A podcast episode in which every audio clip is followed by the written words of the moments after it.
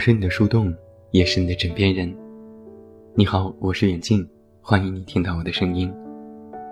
查看文稿及订阅，你都可以来到我的公众微信平台“远近零四一二”，或者是在公众号内搜索我的名字“这么远那么近”进行关注。另外，我的新书故事集《我该如何说再见》也已经全国上市，也期待你的支持。有句话说：“成长不过是将哭泣调成静音状态，将委屈保留在心里的过程。”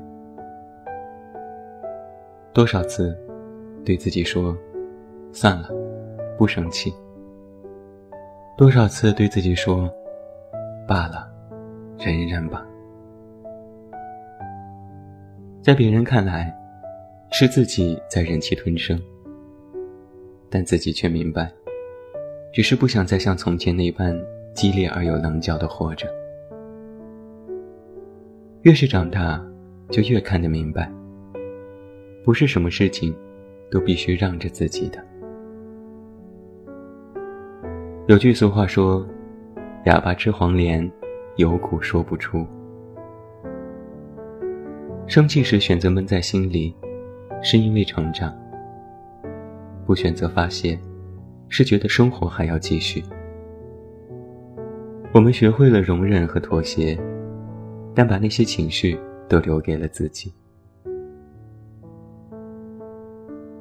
我曾经看过这样一句话：很多时候，我们都想把善良留给懂得感恩的人，却偏偏用在了那些得寸进尺的人身上。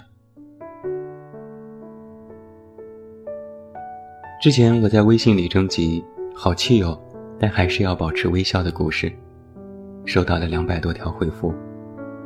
今天就摘选部分和你分享。那些事情或许回头再看，也许不值得一提。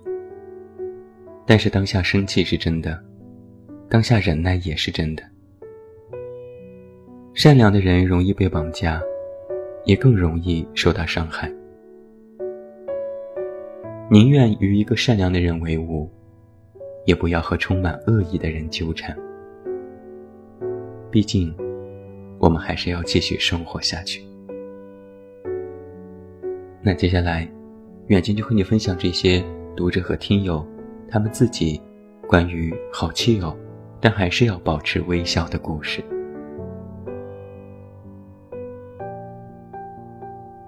一位听友叫做万一。他说：“大学时的群居生活，注定小摩擦不断。比如在家的时候，都习惯把手指放在厕所方便拿；在学校，我也放在卫生间。但是每次都有人偷偷的用，问是谁，谁也不承认，还说别放在那里不就行了。也有舍友说：‘你珍惜现在吧。’”以后想用都没有人再用你的卫生纸了。西瓜说：“今天早上拍宝宝照的时候，小姑娘抱着个兔子一直哭，不愿意拍。小姑娘的妈妈为了转移她的视线，就跟她说：‘你看阿姨的衣服上也有一个兔子哦。’我心里在想，是哪个阿姨？”还穿着有兔子的衣服，结果看了一圈，发现那个阿姨是我。江木未木说：“不久之前，自己上了一个还不错的大学，然后一个小学同学加自己，聊天的时候发现我们都是考的同一所大学，然后他就来了一句。”我记得你小学成绩不好啊，怎么会考上这么好的大学呢？卢卡斯说：“公司里有一个长辈，我是小辈，但我的业绩比他好。每次需要他做分内工作的时候，他就拖拖拉拉，各种理由推脱，能不做就不做。我又不能说什么。”可是他不做完，我的事情就会耽误到。最后他的事情还得我自己来做。我是一个完美主义者，不允许有半点马虎。我觉得那是不负责任。所以这个长辈在我看来，就是不敬业的。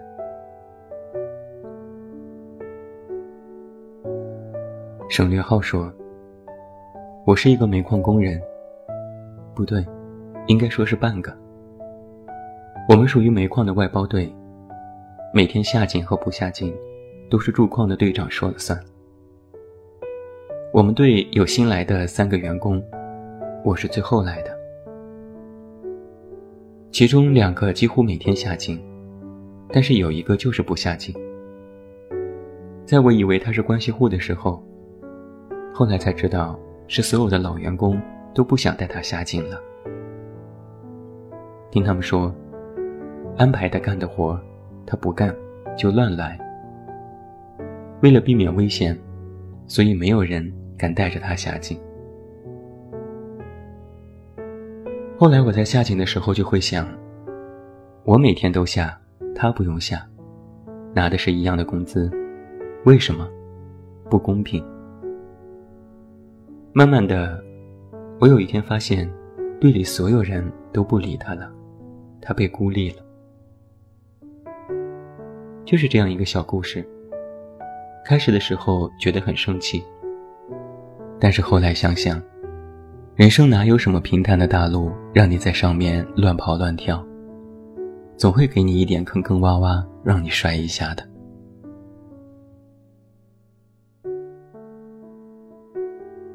查脸说：“大学住宿八人间，一定会有一个人不合群。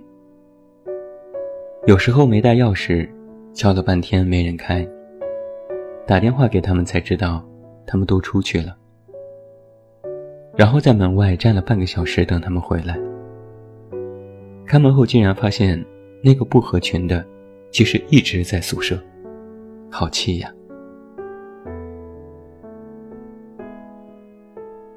欲望三旬说，每天晚上从健身房出来，都会有人给我发传单。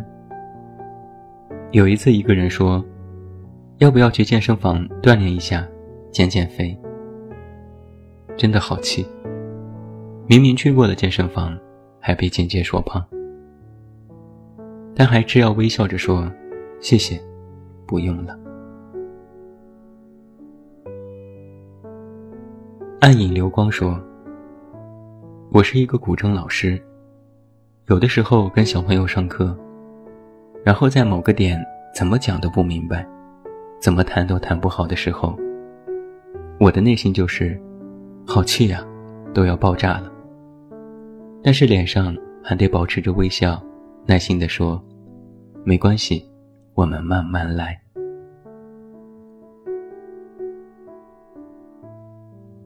美少女战士说：“就在今天早上，真的是又好奇又无奈。简单说吧，就是一辆车撞了我。我下车问他。”你追尾了，他一脸呆萌地说：“自己没感觉撞了呀。”我说：“那你报警吧。”他说：“让我报警。”于是我就回到车上拿手机，正在跟幺幺零说情况，结果这个女司机就这样跑了。我也是个女司机，但是第一次遇到这样让人无奈的人。技术差本来就应该开得慢一点，还要加塞，撞了就承认呗。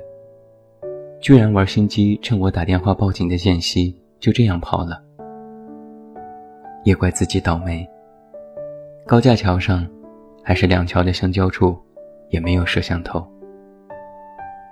特别生气。但是又能怎样呢？遇上这样没素质的人，又能如何呀？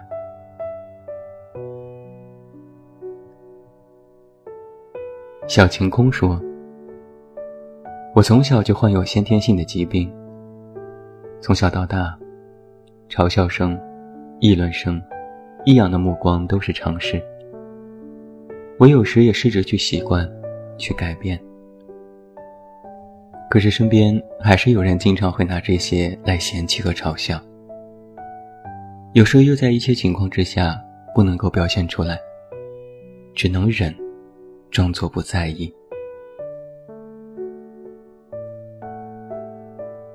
陈丹说：“现在在读研，导师就是我的老板，而我呢，又是导师的免费劳动力。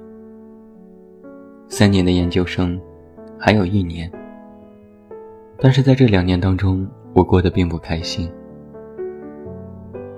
在导师面前，我大部分时间都是好气哦，但还是要保持微笑，因为导师手里。”握着决定我是否能够顺利取得学位的大权，也是无奈了。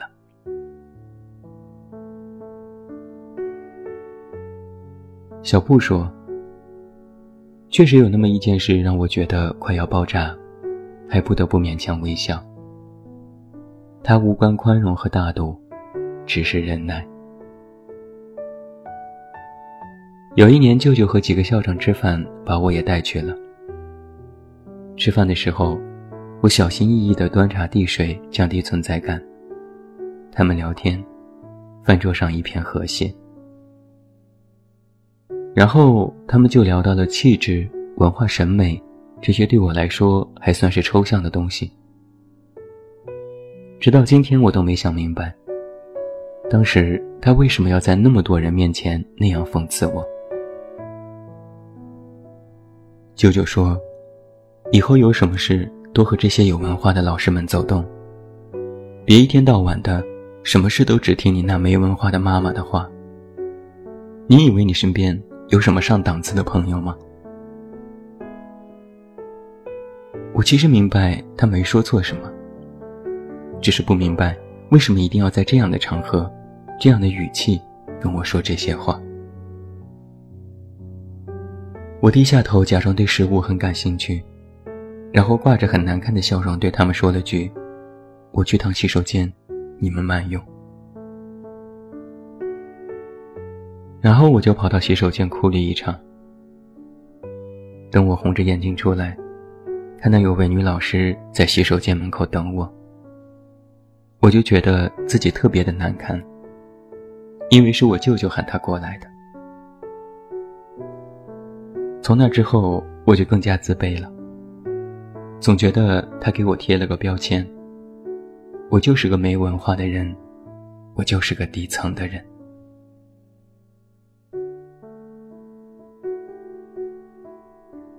H 上说，一朋友来家里借宿，第一天嫌弃我家没冰箱，做好了饭菜，说这个不好吃，我不吃。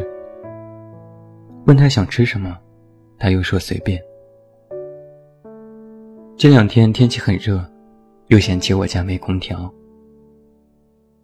一个星期了，天天听你在这住了这么久，连个冰箱、空调都没有。反正就是各种嫌弃，还不能说什么。L 七说，最近公务员考试成绩刚下来，有一次失利，然后总有人告诉你。那谁谁谁考上了，谁谁谁家的孩子考上了，我就心想，你面对一个没考上的人，一个劲儿的说谁谁谁考上了，你是智障吗？能不对着瘸子说矮话吗？你的良心不会痛吗？没考上的人打击还不够吗？但是表面上还得微笑着说，真厉害，真好。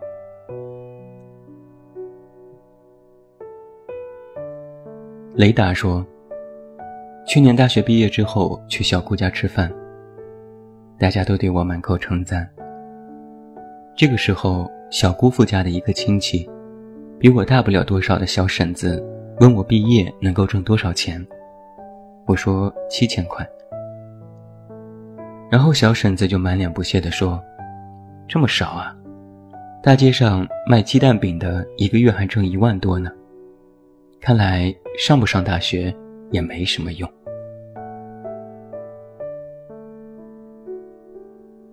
节目最后来讲一个我自己看来的故事，在朋友家吃饭，他妈妈熬了粥，锅子里剩下的不多了，他妈妈非要给我添上。我连忙说：“阿姨，我饱了，真的吃不下了。”结果阿姨那叫一个热情呢，边盛饭边说：“好孩子，吃吧吃吧，不吃也喂狗了。”好气哦，但还是要保持微笑每天电视里贩卖新的玩具。我的玩具是我的秘密。自从那一天起，我自己做决定。自从那一天起，不轻易接受谁的邀请。自从那一天起，听我说的道理。When I am after seventeen。一步一步走过昨天，我的孩子气，孩子气保护我的身体。每天每天电视里贩卖新的玩具，我的玩具就是我自己。自从那一天起。我自己做决定，自从那一天起，不在意谁的否定。自从那一天起，我说的道理。When I am after seventeen, when I am after seventeen.